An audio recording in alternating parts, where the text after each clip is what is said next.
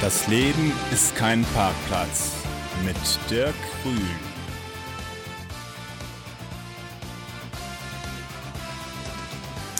Hier ist das Freie Radio Kassel 105,8 mit der Sendung Das Leben ist kein Parkplatz. Und heute sage ich herzlich willkommen dem Oberbürgermeister hier von Kassel, Bertram Hilgen. Hallo, Herr Hilgen. Schönen guten Morgen. Schönen guten Morgen.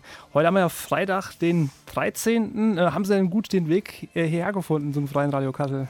Vom Rathaus sind das ja nur ein paar Schritte, wenngleich durch den Aufbau des Stadtfestes muss man sich äh, ein bisschen an den Ständen vorbeiquetschen. Aber äh, die Obernstraße finde ich was ist denn Ihre Vision, Herr Hilgen?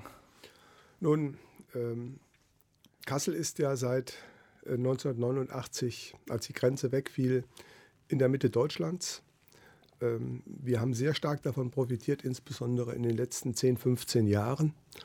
Und mein Ziel und meine Vision, wenn Sie das so nennen möchten, ist, dass Kassel in ein paar Jahren im Mittelfeld der wohlhabenden Städte Deutschlands liegt. Dass wir nicht mehr die graue Maus sind, ähm, sondern dass wir uns so weiterentwickeln wie bisher und dass wir dann auf der Ebene der Freiburgs, Münsters, äh, dieser Republik dorthin kommen, wo wir hingehören. Gab es einen bestimmten Zeitpunkt, wo Sie äh, diese Vision äh, für sich gefunden haben oder beziehungsweise auch für Kassel gefunden haben? Das ist äh, nicht so, dass man plötzlich sagt, und jetzt, das ist es, sondern das ist eine Entwicklung. Und da gibt es viele Dinge, die dazu beitragen müssen, äh, damit sowas gelingen kann. Die Arbeitslosigkeit äh, hat sich halbiert gegenüber äh, dem, den Zahlen von vor zehn Jahren. Äh, die Wirtschaft hat sich ausgezeichnet entwickelt, das merken wir bei den Gewerbesteuern. Wir schreiben jetzt Überschüsse und wir haben viel mehr Arbeitsplätze in der Stadt äh, als vor zehn Jahren und auch äh, in der Kultur hat sich unendlich viel getan. Wir sind Weltkulturerbe seit 2013. Wir freuen uns auf die Dokumenta nächstes Jahr. Ähm, die Brüder Grimm-Welt ist eine hohe Attraktion. Wir haben schon über 100.000 Gäste. Also wir sind auf dem Weg dorthin. Wir haben noch ein bisschen was vor uns.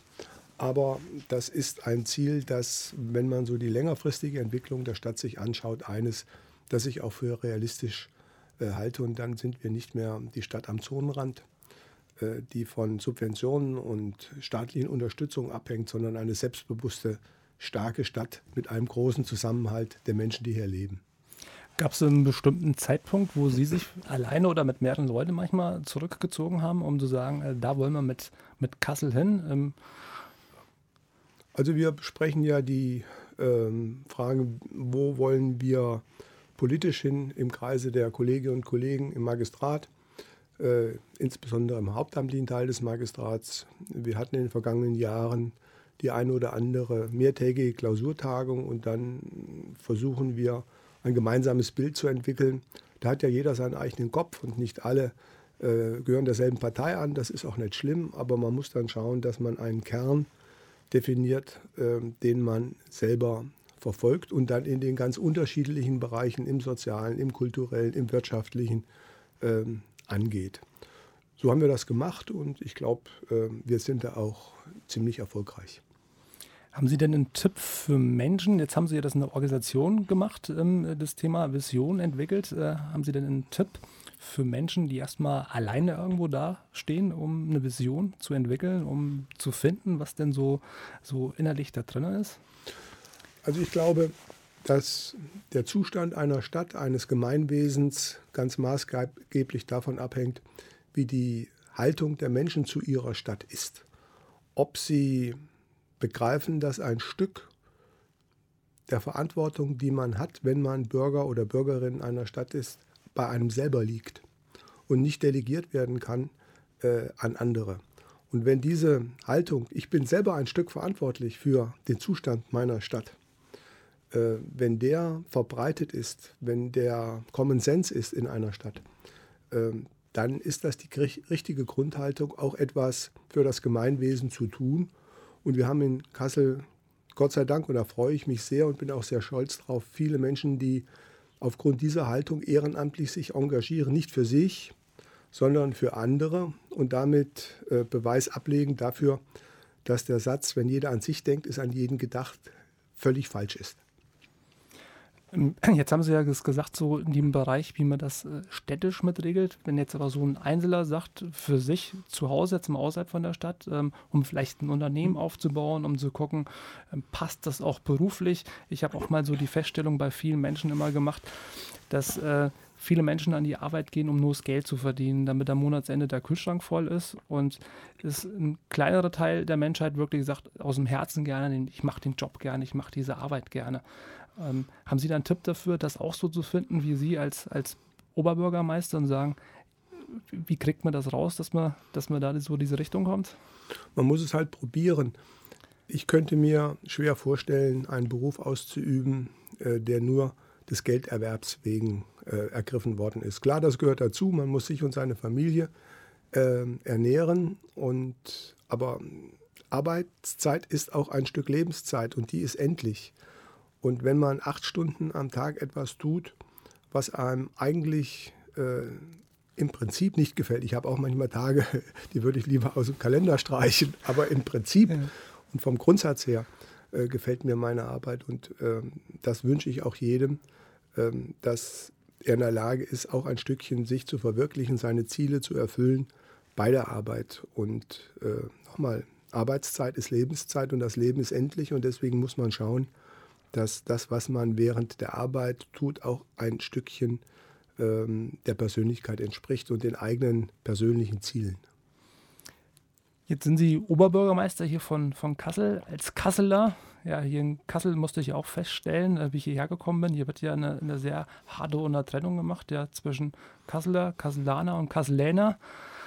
Ähm, die große Frage jetzt an Sie: Wie wird man denn als Kasseler Oberbürgermeister unter vielen äh, Kasselanern Kasseläner? Also, wenn Sie einmal Kasseler sind, bleiben Sie Kasseler. Das ist die eherne Regel. Sie sind dann praktisch auf der untersten äh, Ebene des Menschseins in Kassel, wenn ich das so sagen kann. Ähm, aber die Kasseler sind äh, sehr tolerant. Sie wählen auch Kasseler zu ihrem Oberbürgermeister. Und ich bin ja nicht äh, der erste Fall, in dem jemand, der zugezogen ist, äh, zum Oberbürgermeister äh, gewählt wird. Mein Vorgänger, Herr Lewandowski, ähm, war das äh, auch oder äh, andere in der Geschichte, Lauritz Lauritzen zum Beispiel. Ähm, es gibt nur eine einzige Ausnahme, wie man in dieser äh, Hierarchie aufsteigen kann. Seitdem ich Oberbürgermeister bin, äh, ernenne ich in jedem Jahr beim Neujahrsempfang, also wenn wir 1500 Gäste im Januar im Rathaus begrüßen können, einen zum Kasseläner HC, also Honoris Causa, ähm, der sich in besonderer Weise um das Wohl der Stadt verdient gemacht hat. Der bekommt dann eine Urkunde und der darf sich dann äh, Kasseläner HC nennen, obwohl er nur Kasseler ist. Aber das ist nur einmal im Jahr äh, für einen, also ein ganz seltener Ausnahmefall. Aber sonst bleibt das bei der Regel. Wer das werden will, äh, haben Sie da ein paar Tipps für denjenigen, der da jetzt gerade zuhört, äh, wie man das vielleicht werden kann? Ja, man muss sich viele Jahre intensiv und erfolgreich ins Zeug legen für Kassel. Und das Fortkommen äh, der Stadt in unterschiedlichen Bereichen, ob das im Bereich der Wirtschaft ist, ob das im Sozialen ist, ob das im Kulturellen ist, also richtig in die Hände spucken, was für Kassel machen, das viele Jahre. Und dann erreicht man vielleicht, dass der Oberbürgermeister im hm, November anruft und sagt, ich möchte Ihnen vorschlagen, Kasseläner HC zu werden. Sind Sie damit einverstanden? Aber Sie müssen äh, das noch geheim halten bis zu dem Tag, an dem der Neujahrsempfang stattfindet. Und ich habe bisher noch niemanden gefunden, der sich nicht ganz außergewöhnlich gefreut hätte äh, über diese Ehre, denn es ist kein Joke. Es ist etwas, was die Menschen, die diese Auszeichnung erhalten haben, auch ein Stückchen äh, im Herzen bewegt hat. Ja, das glaube ich, ist, glaube ich, ist auch, glaube ich, eine wichtige Auszeichnung für Leute, die sich auch in diesem Bereich ähm, bewährt haben und sehr viel Energie, Enthusiasmus und vielen Sachen noch mit reingesteckt haben. Das ist eine tolle Sache. Wie war denn so Ihren, Ihren äh, Lebenslauf gewesen, bis Sie denn Oberbürgermeister geworden sind? Sowas ist ja nicht, man wird ja morgens wach und äh, dann, dann ist es soweit. Das, nee, heißt, das sind ja ein paar Stufen davor gewesen. Naja, geplant habe ich das nicht. Ich habe eine gewisse kommunalpolitische Vorprägung. Mein Vater war über 35 Jahre Bürgermeister in meinem Heimatort. Das ist ein kleines Städtchen in der Rhön, Tann. Und ich habe dann nach dem Abitur Jura studiert und Politikwissenschaften Habe dann mein erstes und mein zweites Staatsexamen gemacht, war immer äh, als Sozialdemokrat bei den Jungsozialisten äh, aktiv. Habe dann Hans Eichel kennengelernt und habe nach meinem zweiten Staatsexamen hier im Rathaus als Beamter äh, angefangen. Ähm, war dann nach ein paar Jahren Leiter des Rechtsamtes. Und als Hans Eichel 1991 die Landtagswahl gewonnen hat und Ministerpräsident geworden ist, bin ich mit noch zwei anderen Kollegen mit ihm nach Wiesbaden und habe dort zunächst das persönliche Büro und dann die landespolitische Abteilung geführt, bis ich wieder nach Hause durfte. Äh, nämlich 1996 war das, da bin ich hier in äh, Kassel Regierungspräsident geworden. Das war ich drei Jahre. Und dann haben die politischen Mehrheitsverhältnisse äh, sich geändert. Herr Koch ist Ministerpräsident geworden und dann entspricht es der Übung in Hessen, dass die Regierungspräsidenten die das falsche, in Anführungsstrichen, Parteibuch haben. Und ich hatte das falsche, nämlich ein sozialdemokratisches, äh, in den einstweiligen Ruhestand versetzt werden. Der war bei mir nur kurz, weil äh, ich dann ziemlich schnell eine Stelle als Geschäftsführer in dem kommunalen Gebietsrechenzentrum gefunden habe. Und das habe ich sechs Jahre ähm, die Leitung gehabt und habe mich daneben äh, in meiner Partei, der SPD, äh, engagiert, war hier Unterbezirksvorsitzender in Kassel-Stadt und dann war die Frage, äh, wer kandidiert gegen Herrn Lewandowski bei der Oberbürgermeisterwahl im Jahr 2005. Und durch meine Tätigkeit als Regierungspräsident ähm, war ich durchaus in Kassel und in Nordhessen bekannt. Und dann haben wir uns entschieden, ich trete an. Die Chancen damals sahen ziemlich klein aus. Aber äh, der, der die größten dieser kleinen Chancen hatte, war ich. Und dann habe ich zweieinhalb Jahre einen intensiven Wahlkampf geführt und dann äh, im zweiten Wahlgang die Mehrheit äh, 2005 erhalten. Und dann wird man Oberbürgermeister. Geplant in meiner beruflichen Karriere war das nicht. Es gibt Situationen, da entscheiden sie sich so oder so und dann entscheidet der Wähler so oder so. Und in meinem Fall habe ich mich entschieden anzutreten und der Wähler ähm, hat entschieden, das ist der Richtige.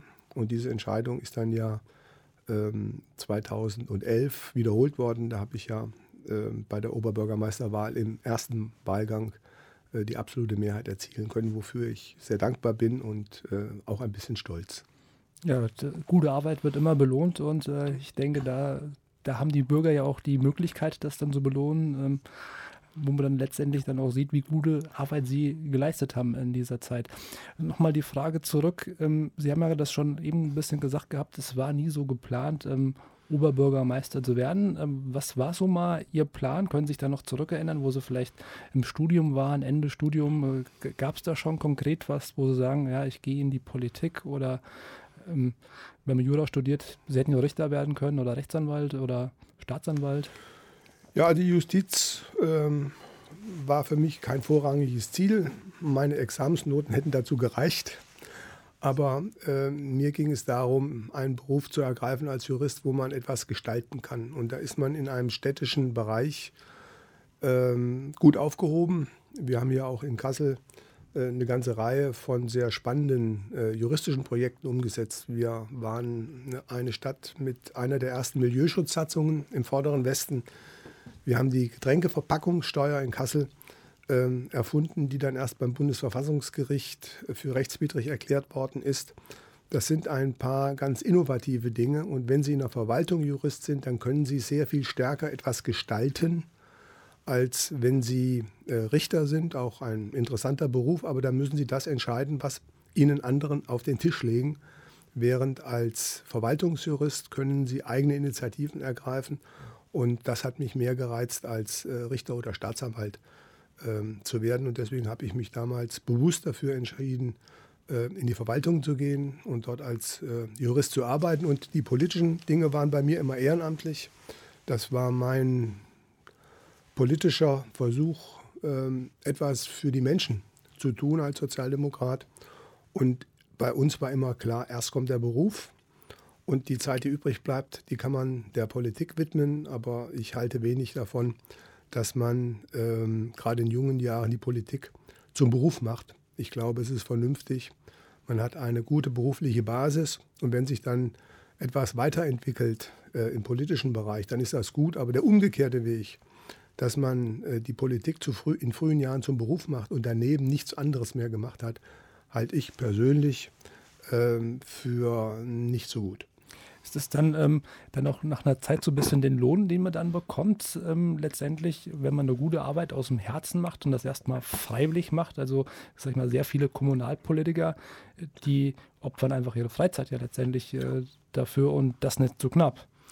Also ich habe einen hohen Respekt vor den Menschen, die ehrenamtlich Kommunalpolitik betreiben. Das ist genau die Haltung, ich tue was für meine Stadt. Und wenn Sie schauen, wie der Kalender eines Stadtverordneten bei uns im Rathaus ist, der ist jede Woche dreimal ein paar Stunden im Rathaus und opfert seine Zeit für die Mitbürgerinnen und Mitbürger.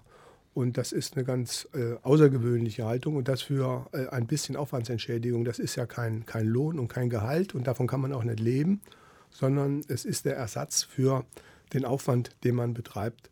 Und äh, ich finde, den Menschen, die das ehrenamtlich tun, und äh, ich schließe die Hauptamtlichen damit ein, die tun was aus dem Herzen für ihre Stadt. Und das müsste man auch so sehen. Es ist leider nicht immer so. Ja, ich denke gerade das, was Sie gesagt haben, die Zeit wird äh, sehr viel geopfert und oftmals ist es ja egal, was man dann ja auch in verschiedenen Positionen für eine Entscheidung trifft, hat man meistens 50 Prozent ja auch genau dagegen. Ähm, je nachdem, was es für eine Entscheidung ist, aber Gegner hat man immer und auch manchmal Leute, die das ähm, manchmal wahrscheinlich auch übelste Art und Weise dann auch ähm, den, denjenigen, die das entschieden haben, dann auch rüberbringen dann. Na, wenn, wenn Sie mal so schauen, den überwiegendsten Teil der Entscheidungen, die wir im Rathaus treffen, der ist ja völlig unstrittig. Weil wir machen ja hier keine politisch aufgeladenen Entscheidungen, sondern wir versuchen, unsere Stadt ordentlich nach vorne zu bringen. Äh, und dann gibt es Punkte, die sind durchaus umstritten und das ist auch gut in der Demokratie. Und das kann man auch kritisieren, sofern die Form und der Ton, äh, sagen wir mal, äh, auf der Ebene äh, eines Anstandes in Mitteleuropa bleibt. Äh, das ist gelegentlich und mein Eindruck ist mit zunehmendem Anteil nicht mehr der Fall. Da hat man manchmal den Eindruck, dass die, die auch nicht mal ihren Namen nennen, sondern mit irgendwelchen Internetkürzeln ähm, sich äh, äußern und man ihnen auch die Bühne gibt, äh, das zu tun, nicht mehr wissen, was ich gehört. Ähm, wenn ich mich so äußern würde in der einen oder anderen Frage und meine 95-jährige Mutter würde das mitkriegen, dann kriegte ich heute noch ein paar Hände die Löffel. Das stimmt, das stimmt. Also der Anstand hat äh, da äh, in vielen Bereichen sehr gelitten. Ich bin ja auch in Seminaren unterwegs, äh, wo es um Konfliktmanagement geht und äh, viel auch das Thema Kritik mit aufkommt und die Hauptfeststellung, die letztendlich gemacht ist, dass Kritik genau das, was Sie sagen, eine sehr gute Sache ist. Aber Achtung, unter einer Prämisse immer nur, solange sie sachlich ist und wenn sie nicht persönlich wird. Und da muss man, glaube ich, immer aufpassen, ja, von diesem sachlichen da zu bleiben und nicht zum Persönlichen überzugehen und äh, Menschen zu deformieren, ähm, die irgendeine sachliche Entscheidung getroffen haben. Ja, ich meine, Kritik und unterschiedliche Auffassungen äh, sind elementarer Bestandteil der Demokratie. Das ist in Ordnung, das ist auch gut so. Ja. Ähm, aber zu einem Diskurs gehört, dass er mit offenem Visier, nämlich unter Nennung von Namen und Adresse geführt wird. Äh, und dann überlegt man sich schon, in welcher Weise man etwas kommentiert und diese Heckenschützenmentalität, den Namen nicht zu nennen, sondern mit Kürzeln zu arbeiten, die dann keinen Bezug mehr zur Person erlauben und dann richtig zuzuschlagen. Das ist aus meiner Sicht eine negative Entwicklung und die macht dem einen oder anderen, gerade den Ehrenamtlichen, ähm, manchmal auch nicht so richtig Freude an, ihrem, äh, an ihrer Tätigkeit, die für das allgemeine Wohl in unserer Stadt äh, unverzichtbar ist. Ja, das muss man sich immer wieder bewusst werden und sollte vielleicht auch der eine oder andere, der vielleicht auch mal mit so einem Kürzel arbeitet, sich auch mal bewusst werden. Ja, vielleicht kommt ja dabei dem einen oder anderen vielleicht auch mal ein Denkprozess in Gange, wenn er zuhören sollte, zu sagen, okay, ich äh, bin mit offenem Visier da oder vielleicht ähm, engagiere ich mich auch irgendwo und äh, habe dann vielleicht auch selbst die Möglichkeit, das besser zu machen. Das sage ich immer. Ich habe auch mal sehr viel in, in Vereinen im Vogelsberg äh, ehrenamtlich gemacht, jetzt auch äh, mittlerweile in Kassel im einen oder anderen Verein das ehrenamtlich gemacht und da gab es natürlich auch im, im, Vereinsleben auch immer Kritiker. Und ähm, wie siehst du das denn? Das muss doch anders gemacht werden. Sag ich, solange ich das selbst, diese Position nicht mache, kann ich das auch nicht kritisieren. Das war immer meine Einstellung gewesen. Ansonsten, wenn ich meine, ich könnte es besser machen, dann muss ich auch gucken, dass ich dann die eine oder andere Position mich zumindest aufstellen lasse, zumindest äh, versuche dann da was zu ändern. Ja, das wird nicht überall gehen. Ich sage jetzt mal, Ähm, ein Journalist ähm, kann ein Fußballspiel kommentieren, ohne besser Fußball spielen zu können, als die, die auf dem Platz sind. Aber es muss halt in der gehörigen Form und nochmal mit offenem Visier, mit Namen und der Verantwortung, die man dann auch trägt, ähm, geschehen. Und dann ist das alles in Ordnung. Äh, diese verdeckten Kommentare, äh, die man gelegentlich liest und hört, äh, ich glaube, die nutzen der Demokratie nicht. Das stimmt, da haben Sie vollkommen recht. Zurück nochmal zum Thema ähm, Oberbürgermeister, wie Sie sich dazu entschlossen haben, das zu werden beziehungsweise sich überhaupt zur Wahl ähm, aufzustellen. Ich glaube, das ist auch schon ein sehr großer Schritt, wo man dann auf einmal äh, eine breite Öffentlichkeit auf einmal dann äh, wieder vor sich hat. Äh, wie hat denn da so Ihr Umfeld darauf reagiert? Haben die gesagt, ähm, macht das, ähm, wir gehen mit oder äh, waren auch welche dabei, die gesagt haben, äh, das wird nie was? Naja, ähm, meine Partei, die Sozialdemokraten, Sozialdemokraten waren damals, das ist mein fester Eindruck und wahrscheinlich gilt das auch noch heute froh, als ich gesagt habe, okay, äh, ich kandidiere. Das äh, ist eine sehr anstrengende äh, Entscheidung dann in der Folge, weil sie müssen dann Wahlkampf machen. Und ich habe zwei Jahre lang Wahlkampf gemacht und ich habe Hausbesuche gemacht, eine ganze Reihe von tausend Hausbesuchen gemacht und viele Veranstaltungen gemacht. Ähm, es gibt natürlich auch Menschen, die sagen, hm, überleg dir das mal, weil wenn du Hausbesuche machst, äh, dann stehst du nicht mehr in der Familie und äh, dann kannst du dich um die persönlichen Dinge, die es ja auch im Leben gibt und die man nicht verlernen soll, nicht so kümmern, äh, wie das in anderen Fällen der Fall gewesen wäre. Das heißt, im privaten Umfeld war eher der fürsorgliche Hinweis, überleg dir, was das für das weitere Leben und auch für unser Zusammenleben und für den Freundeskreis äh, bedeutet. Mhm. Und für diejenigen, die am Ende mich sehr unterstützt haben aus meiner Partei, war das eher eine Erleichterung, dass man jemanden hat, der das macht und der auch damals äh, eine kleine Chance hat, die dann am Ende äh, eine große geworden ist. Was haben Sie denn für einen Tipp für die Hörer, ähm, die jetzt auch was Neues angehen im Leben, ähm, vielleicht sich selbstständig machen wollen mit einem Unternehmen, was auch immer so in diesem Bereich ist und äh, das Umfeld äh, weniger positiv, würde ich es mal so ausdrücken, äh, reagiert? Ach, ohne Risiko geht gar nichts. Und wenn man ähm, ein bisschen vorankommen will, dann kann man nicht nur die Dinge anpacken, bei denen man sicher ist, dass es funktioniert. Das heißt, ein Stückchen Risikobereitschaft äh, gehört zum Leben und man muss halt schauen, dass man diejenigen, um die es geht, mitnimmt. Und gegen meine Familie und gegen äh, den einheitlichen Rat äh, derer, die einem sehr nahe stehen, sollte man das, glaube ich, nicht tun. Aber man sollte mit ihnen streiten über die Frage, was heißt das für mein eigenes Leben, wenn ich diese Chance nicht nutze. Und nochmal, ähm, no risk, no fun. Ja, das ist äh, ein sehr schönes Wort dazu äh, gewesen, weil letztendlich, egal wie auch sowas ausgeht, also auch wenn sie die Wahl verloren hätten, ich glaube, sie hätten einen ganz großen Schritt in der persönlichen Weiterentwicklung äh, gemacht, was man aber vielleicht erst im Nachhinein mit betrachtet. Ich durfte auch mal einen guten Freund äh, begleiten beim Wahlkampf zum äh, Bürgermeisteramt. Leider hat es nicht funktioniert, aber in dieser Zeit ähm, hat er und auch ich, wir haben ganz, ganz viel gelernt und auch durch diese Niederlage auch ganz viel gelernt. Also im Nachhinein kann man da auch sagen, gut, dass wir damals dieses Projekt angegangen sind, auch wenn es nicht funktioniert hat in was muss man denn Experte, Spezialist sein als Oberbürgermeister? Also jeder ist in seinem Beruf in gewisser Weise Spezialist, aber als Oberbürgermeister muss man eher Generalist sein. Das heißt, ein Überblick über die gesamte Stadt und nicht nur auf einem Feld und dann bis äh, auf den Mittelpunkt der Erde äh, das Wissen äh, erstrecken. Das ist, denke ich, wichtig. Man braucht einen Gesamtblick auf die Stadt ähm, und die Juristerei hilft einem dort ganz gut, weil viele Dinge halt, die wir zu regeln haben, äh, rechtlich jedenfalls mit Blick auf die Rand- und Rahmenbedingungen vorgegeben sind.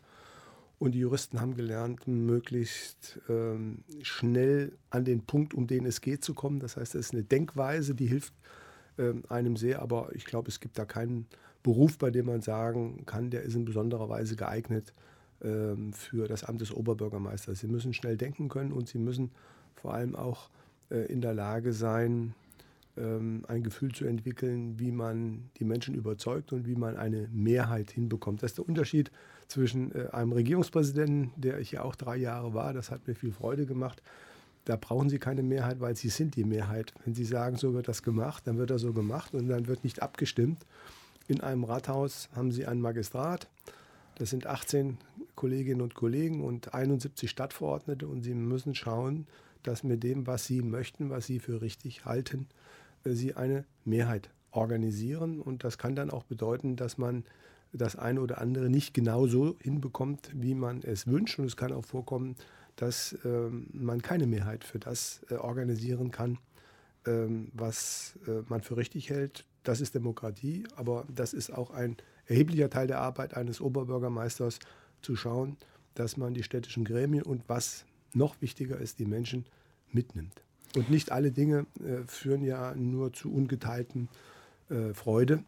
Wenn man, um den Haushalt ins Lot zu kriegen, auch Dinge machen muss, ähm, die, und das ist auch ganz verständlich, auf Kritik und auch auf Widerstand stoßen. Wie geht man als Oberbürgermeister damit um, wenn man eine Idee hat und das dann äh, nicht durchkommt, das nicht funktioniert, man vielleicht keine Mehrheit findet?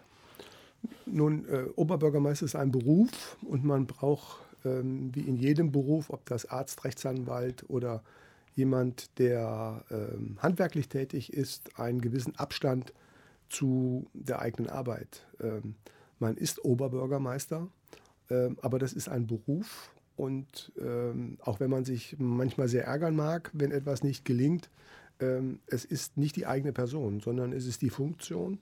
Und wenn man das ähm, gewärtigt und ähm, in den Mittelpunkt stellt, dann wird man auch viel leichter mit solchen äh, Fragestellungen klarkommen, wo man sich nicht hat durchsetzen können.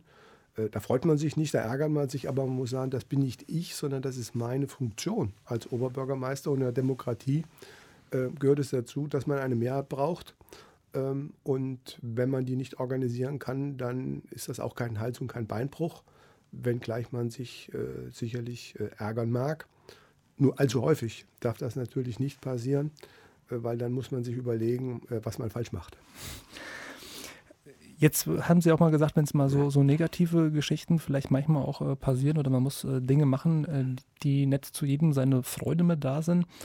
Ähm, wenn Sie jetzt nach, nach Hause gehen, ähm, haben Sie da auch einen Tipp für die Hörer, ähm, den Beruf und auch dann den privaten Mensch, das private Leben zu trennen, wie man das ähm, gerade in, in so einer Position hinbekommt? Ich glaube, dass es sehr individuell eine ganz gute Regel ist, dass wenn man nach Hause kommt und die Zeit lässt es zu, man noch mal eine halbe Stunde äh, um den Block geht äh, und an was anderes denkt als an den Tag vorher. Das geht manchmal und das geht manchmal nicht, aber nochmal, man muss sich gewärtigen, man äh, ist als Person nicht Oberbürgermeister. Das ist der Beruf, das ist die Funktion. Äh, die verfolgt man mit jeder Faser äh, seines Lebens, aber äh, es ist der Beruf und irgendwann ist das auch mal zu Ende. Und deswegen muss man in der Lage sein, den Beruf von der Person ein Stückchen zu trennen. Wenn die untrennbar miteinander verbunden sind, dann macht man sich sehr angreifbar und verletzlich. Ähm, was haben denn so die Menschen von Kassel für Anforderungen an Sie oder vielleicht auch aus dem Rathaus? Gibt es da besondere Anforderungen an Sie, die da gestellt werden? Nun, äh, wir haben im Rathaus ungefähr 2400 Mitarbeiter im gesamten Konzern Stadt. Also die Mitarbeiter, die äh, für die Kasseler und Kasselaner und Kasseläner arbeiten, sind 10.000. Im Klinikum allein, äh, in unseren Krankenhäusern über 4.000 bei der KVG, bei den städtischen Werken, bei der Wohnungsbaugesellschaft. Wenn ich die alle zusammenrechne, gehören zu unserem Konzern Stadt etwa 10.000 Menschen und für die, die im Rathaus sind, ist der Oberbürgermeister der Personalverantwortliche. Also ich bin der Personaldezernent und kümmere mich auch um die Organisation im Rathaus. Und das kriegt man nach außen nicht so mit, aber das ist eine sehr verantwortungsvolle und wichtige Aufgabe, dass sie den Mitarbeiterinnen und Mitarbeitern auch das Gefühl vermitteln, ähm, dass der Chef in Anführungsstrichen äh, auch in schwierigen Lagen hinter ihnen steht. Und manchmal sind ja auch äh, Mitarbeiterinnen und Mitarbeiter und das, was sie tun oder nicht tun, Gegenstand öffentlicher Kritik. Äh, wobei ich immer sage, ähm, die Kritik muss sich an die richten, die politisch verantwortlich sind, das heißt die Gewählten und nicht gegen die Mitarbeiter.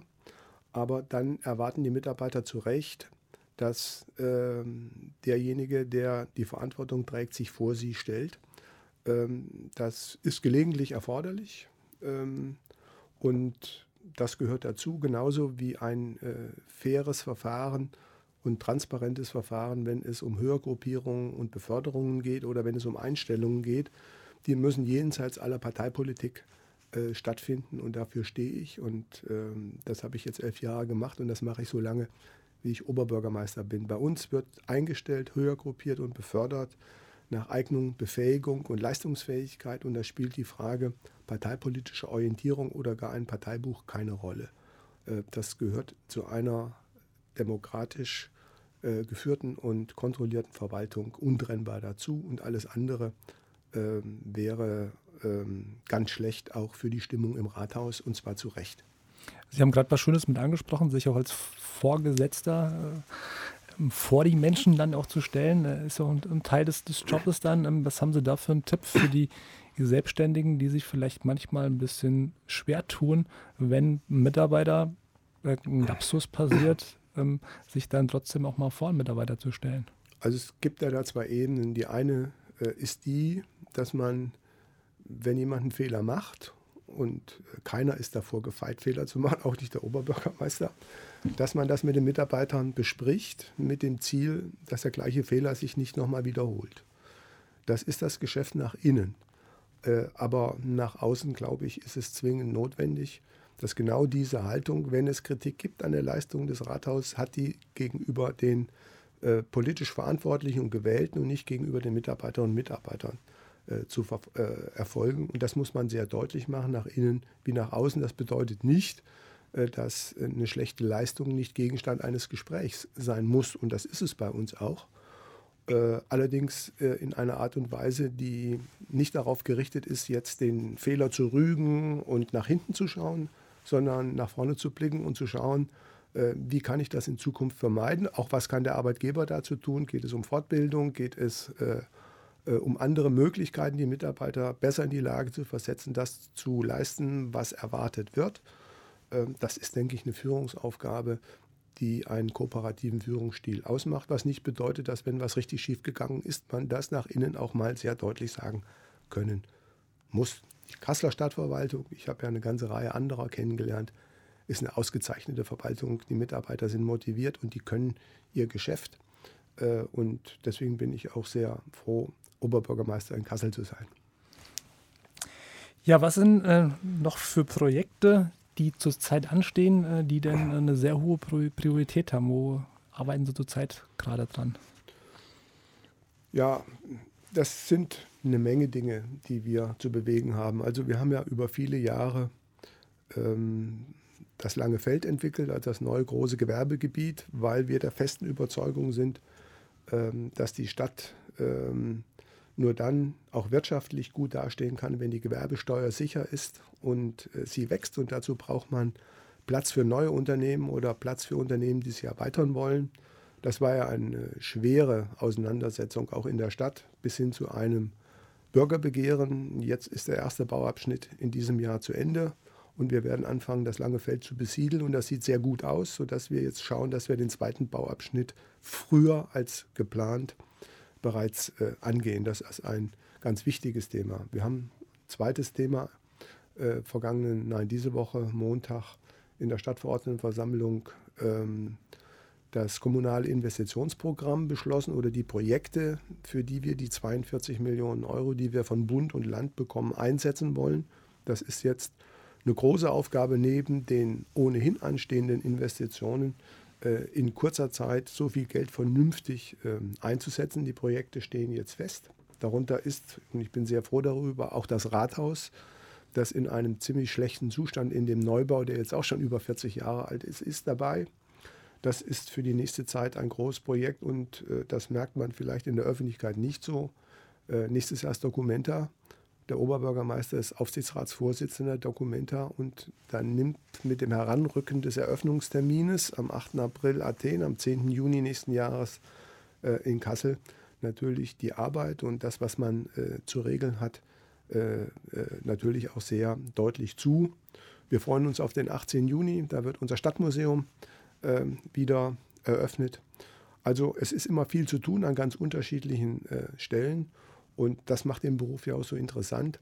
Sie sind nicht nur auf ein kleines Feld begrenzt, sondern sie haben das gesamte kommunalpolitische Leben einschließlich äh, der großen Unternehmen, die der Stadt gehören und die auch vernünftig arbeiten und die vor allem etwas äh, beitragen sollen äh, für den Eigentümer und nicht vom Eigentümer äh, viel Geld erhalten, um Defizite auszugleichen. Das ist bei uns nicht der Fall und das muss und soll auch so bleiben und das geht auch nicht so ganz einfach. Manchmal müssen da auch Entscheidungen getroffen werden, äh, die auch keine Freude machen. Zum Beispiel bei unserem Klinikum einen Teil äh, der Seniorenwohnanlagen am Fasanhof zu schließen, ähm, damit das Defizit, das dadurch entsteht, kleiner wird, um, die, um das große Klinikum in, in der Lage zu halten, diese wunderbare medizinische und pflegerische Tätigkeit weiterhin für die Menschen zu erledigen, aber ohne, dass die Stadt Kassel ein Defizit abdecken muss. Das ist außergewöhnlich in Hessen. Das muss in Kassel so bleiben und die Entscheidungen, die dazu äh, notwendig sind, die äh, beispielsweise auch äh, im Landkreis in Wolfhagen äh, die Geburtshilfe zu schließen. Das macht alles keine Freude, aber manche Dinge sind erforderlich, um den Kurs zu behalten, den wir in den letzten Jahren erfolgreich gesteuert sind. Ich denke, es ist gerade auch das Thema immer Entwicklung, was Sie gerade mit ansprechen. Ich glaube, wir haben manchmal als Menschen so den Eindruck, als wenn was da ist, das müsste immer so bleiben. Wir entwickeln uns immer weiter und äh, Dinge, die es vielleicht irgendwann mal gegeben hat, gibt es nicht mehr oder gibt es vielleicht eine andere Form. manches verbessert sich, äh, manches will nicht sagen, dass es sich verschlechtert, es wird halt anders da. Das ist der Punkt wo immer. Und wenn man sich so einen Baum einfach her mal anguckt, äh, der ist auch ständig am Wachsen, der sieht ja jeden Tag noch nicht mal anders aus. Und jetzt im Frühling kann man das ja sehr, sehr deutlich immer beobachten, dass sich da ständig irgendwas tut. Es ist so, wenn man etwas bewahren will, muss man es häufig verändern. Ähm, die Verhältnisse ändern sich, die Digitalisierung geht voran, die rechtlichen Rand- und Rahmenbedingungen äh, ändern sich äh, im Kartellrecht und in anderen Bereichen und man muss ähm, gerade was die Unternehmen angeht in der Lage sein, dort auf der Höhe der Zeit zu bleiben, wenn man überleben will. Und wir möchten, dass unsere Unternehmen in kommunaler Hand bleiben. Äh, das setzt voraus, dass sie wirtschaftlich arbeiten. Das ist uns in den vergangenen Jahren gut gelungen. Und ähm, wir werden daran in den nächsten Jahren auch hart arbeiten. Das kommt nicht von selbst. Da muss man immer dranbleiben und schauen, wie geht es weiter, was muss man verändern, was kann man so lassen. Aber das macht es spannend und wenn es einfach wäre, könnte es ja jeder. Was ist denn äh, die erste Frage, die Sie haben, Herr Helgen? Ja, Herr Rühl, die Sendung heißt Das Leben ist kein Parkplatz. Äh, trotzdem braucht man gelegentlich mal einen Platz, wo man ein bisschen ausruht, und meine Frage ist, äh, auf welchem Parkplatz möchten Sie denn mal pausieren? Also so eine richtige Pause, äh, glaube ich, ähm, in dem Sinne äh, gibt es bei mir nicht, sondern eigentlich ähm, manchmal solche Pausen, wo man mal so in die Ferne guckt, wo man vielleicht einfach auch nur mal auf dem Sofa liegt. Also wenn es um Pause machen geht, wenn es darum geht, wieder Energie zu holen, gehe ich einmal wandern einfach nur mit dem Rucksack irgendwo los. Und hier Kassel bietet äh, wunderbare Stellen, um das auch zu machen. Also müssen ja ganz schnell immer draußen. Ich wohne oben in der Marbachshöhe, mhm. da ist der Herkules nicht weit, wo man äh, schnell im Wald mit drin ist. Und hier gibt es ganz, ganz viele schöne Punkte, wo man sich manchmal einfach nur auf eine Bank setzen kann und äh, kann dann Kassel beobachten. Ähm, vor kurzem war ich wieder mal auch oben am Herkules gewesen und habe wieder mal einen Sonnenaufgang angeguckt. Also Frühaufsteher sozusagen. Manchmal ein Frühaufsteher, nicht immer, manchmal ein Frühaufsteher. Und wenn ich das schaffe morgens und auch die Ruhe dazu habe, dann fahre ich echt manchmal hoch und äh, gucke mir dann an, wie die Sonne aufgeht. Und oftmals bin ich da ganz alleine habe ich den ganzen Herkules für mich. und manchmal sind auch ein, zwei Leute noch da, die das äh, genauso machen. Und das ist ein schöner Punkt, so echt in Ruhe zu kommen. Ähm, Finde ich, wenn man den Sonnenaufgang sich mit anguckt, sonst hat man immer so das Gefühl, ähm, die Wolken ziehen dann über einen her und dann auf einmal kommt so ein Punkt, wo man sieht, jetzt am Horizont geht die Sonne auf, als dreht die Erde sich. Mhm. Also dann ändert sich das auf einmal und so ein paar Sekunden, das sind für mich die Parkplätze, die kurzen Parkplätze, um Ruhe und Energie zu holen. Also kleine grüne Inseln im Alltag. Genau, kleine grüne Inseln im Alltag, ja. Ja, ich habe mir noch eine andere Frage an Sie ähm, ausgedacht. Jeder hat so ein Set von Gewohnheiten. Ähm, da gibt es gute, da gibt es weniger gute und da gibt es auch schlechte. Und ich möchte von Ihnen, wenn das nicht äh, zu privat ist, äh, wissen, welche Gewohnheit hätten Sie gerne nicht mehr? Ja, als Gewohnheitsdesigner bin ich natürlich Experte dafür, was das Thema geht, um Gewohnheiten zu ändern. Momentan ist es nicht so, dass ich irgendeine Gewohnheit hätte, wo ich sage, das ist jetzt für mich eine negative Gewohnheit, die möchte ich jetzt unbedingt geändert haben. Das war aber mal so gewesen. Da hatte ich einige Gewohnheiten, ähm, die zu ändern waren. Und dahin bin ich ja auch zu meinem Beruf letztendlich geworden, zu diesem Gewohnheitsdesigner, weil ich mir die Frage gestellt habe, wie funktioniert denn das Ganze, eine Gewohnheit dann auch zu ändern. Also damals war es ein Thema gewesen, ähm, die Ernährung, wo ich mir vorgenommen habe, sehr gesund zu essen, mhm. aber das irgendwie nicht funktioniert hat. Ähm, wenn man unterwegs war, hier und da wieder was Schlechtes gegessen und noch was Schlechteres, sich keine Zeit genommen, um was äh, zu kochen und so weiter. Das hat eine ganze Zeit lang nicht funktioniert und dann ist ein Punkt bei mir ins Leben reingekommen. Das war eine Krankheit gewesen und dann diese Krankheit, das Thema, was ist wertvoll, mhm. ähm, war die Gesundheit wertvoll und äh, mittlerweile ist in meinem Wertesystem die Gesundheit ganz oben drauf. Mhm. Und dann ist es auch ganz einfach, wenn man Wert, Gesundheit ganz oben hat, ähm, sich gesund zu ernähren und regelmäßig Sport zu machen oder auch mal zum Herkules gehen und sich einen Sonnenaufgang auf, anzuschauen. Das habe ich früher so nie gemacht. Und das ist auch der Tipp an viele Leute, wenn man wirklich denkt, man hat da eine schlechte Gewohnheit, die zu ändern, das einfach mal mit seinem Wertesystem abgleichen. Passt es da rein oder passt es nicht da rein? Wenn es nicht da reinpasst, wenn jetzt Genuss mein höchster Wert wäre, dann wäre es schwierig, äh, immer nur Wasser zu trinken oder ganz wenig Bier zu trinken, wenn einer gerne Bier trinkt oder gerne Schwarzwälder Kirschtolle isst. Bei solchen einfachen Sachen einfach mal gesagt. Das heißt, man muss schauen, was einem wichtig ist und dann überlegen, ob das, was man macht und was man nicht macht, äh, in dieses äh, Wertesystem passt. Genau. Also die meisten Entscheidungen, die wir Menschen immer treffen, viele Menschen wissen ihre drei, vier wichtigsten Werte nicht. Wenn ich immer viele Menschen frage, was sind die wichtigsten Werte, dann kommen so die typische deutschen Sachen, ja Pünktlichkeit, diszipliniert, Ehrlichkeit, das kommt immer ganz schnell immer bei den Leuten raus. Aber wenn man ein bisschen tiefer guckt, dann hat jeder doch unterschiedliche Werte mit drin. Und wenn die da sind, wenn die einem auch bewusst sind, dann äh, weiß man auch, wieso man manchmal bei einer Entscheidung oder wenn man jemand anders dazuhört, ein gutes Gefühl hat oder ein schlechtes Gefühl hat. Kennen Sie vielleicht auch, mhm. irgendjemand erzählt was und auf einmal sagt der Körper irgendwie, ah, das ist aber falsch, das ist verkehrt.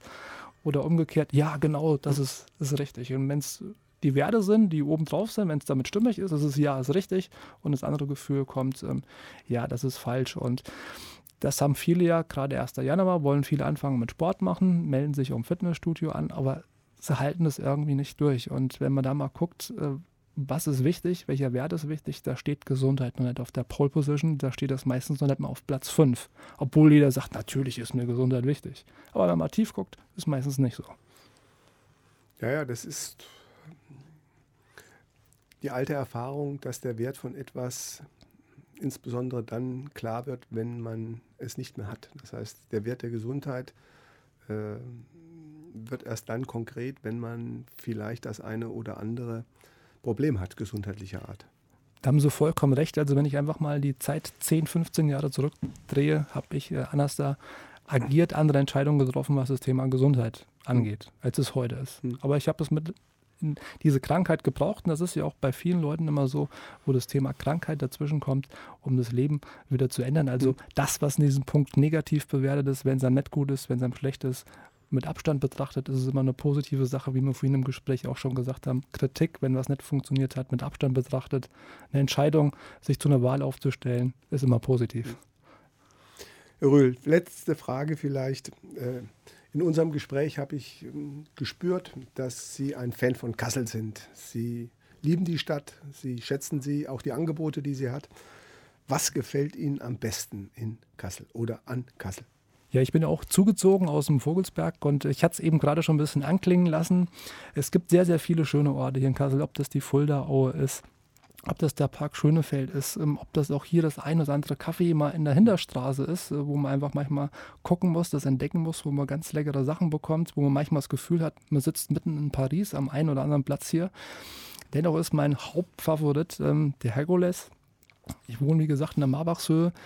Ähm, es ist auch noch gerade an meinem Geburtstag zum Weltkulturerbe ernannt worden. Das hat mich besonders gefreut. 23. Und, äh, Juni 2013. Genau, ja. 23.06.2013. Deswegen kann ich mir das Datum auch so gut äh, behalten. Das war der letzte Tag vom Hessentag. Genau. Deswegen merke ich ihn mir so genau. Genau, war auch noch der letzte Tag vom Hessentag. Und der Herkules da oben, nicht nur das Weltkulturerbe an sich selbst, also da gibt es ganz viele, ganz schöne Wege in den Seiten überall, ja, ob man da vom Asch her hochläuft ähm, am Lack unten, egal wo man da ist. Und wenn man auch so ein bisschen abseits da in den Bergen äh, unterwegs ist, ähm, sehr, sehr schön. Und auf einmal kommt man wieder in, in einen super Park äh, mit rein. Und äh, das macht mir sehr viel Spaß. Das gibt einem sehr viel Ruhe, mir sehr viel Energie. Und mich wundert es manchmal, dass 50 Prozent die Leute, die sich da oben verlaufen, äh, Kasseldener sind. Ich frage immer, ähm, wo kommen sie denn her? Weil die dann mal fragen, wo komme ich ja. denn jetzt ähm, zum Advedukt, wo komme ich jetzt da und da hin? Und die erste Frage ist immer, sag ich, wo kommen sie denn her? Ja, hier aus Kassel, sag ich, Kasseler, Kasselaner, Kasselener, Kasselener, sag ich, und äh, wann waren sie letzte Mal hier im Park? Ach, das ist schon 20 Jahre her. Also die Empfehlung, wer hier aus Kassel ist, öfters einfach mal da hochgehen. Ja, ich sage hier mal ein bisschen spitz. Manchmal habe ich den Eindruck, dass die Kasseler die besseren Kasseläner sind, aber das bleibt unter uns. Ja, okay, das, das sagen wir nicht nach draußen. Ich habe gerade eben auf die Uhr geguckt, äh, gesehen, die Stunde ist vergangen wie im Flug. Ich sage Ihnen nochmal vielen, vielen Dank für das super Interview, was wir hier geführt haben. Ich wünsche Ihnen alles Gute. Was ist denn Ihr letzter Satz an die Hörer? Mein letzter Satz an die Hörer ist, kümmern Sie sich um Ihre Stadt. Helfen Sie mit, dass die Menschen, die nach Kassel gekommen sind, Kasseler und die Kinder Kasselaner und die Enkel Kasseläner geworden sind. Wir haben das gelernt, wir können das und das ist die große Aufgabe in den nächsten Jahren. Und äh, wenn alle anpacken, dann werden wir auch erfolgreich sein. Und darum bitte ich jeden Kasseler, Kasseläner und Kasselaner. Vielen Dank für das schöne Schlusswort. Ich wünsche allen Hörern ein schönes Wochenende. Viel Power, viele Inspirationen, um Kassel weiter nach vorne zu bringen und um auch sich selbst weiter nach vorne zu bringen. Bis zum nächsten Mal, wenn es wieder hier heißt, das Leben ist kein Parkplatz.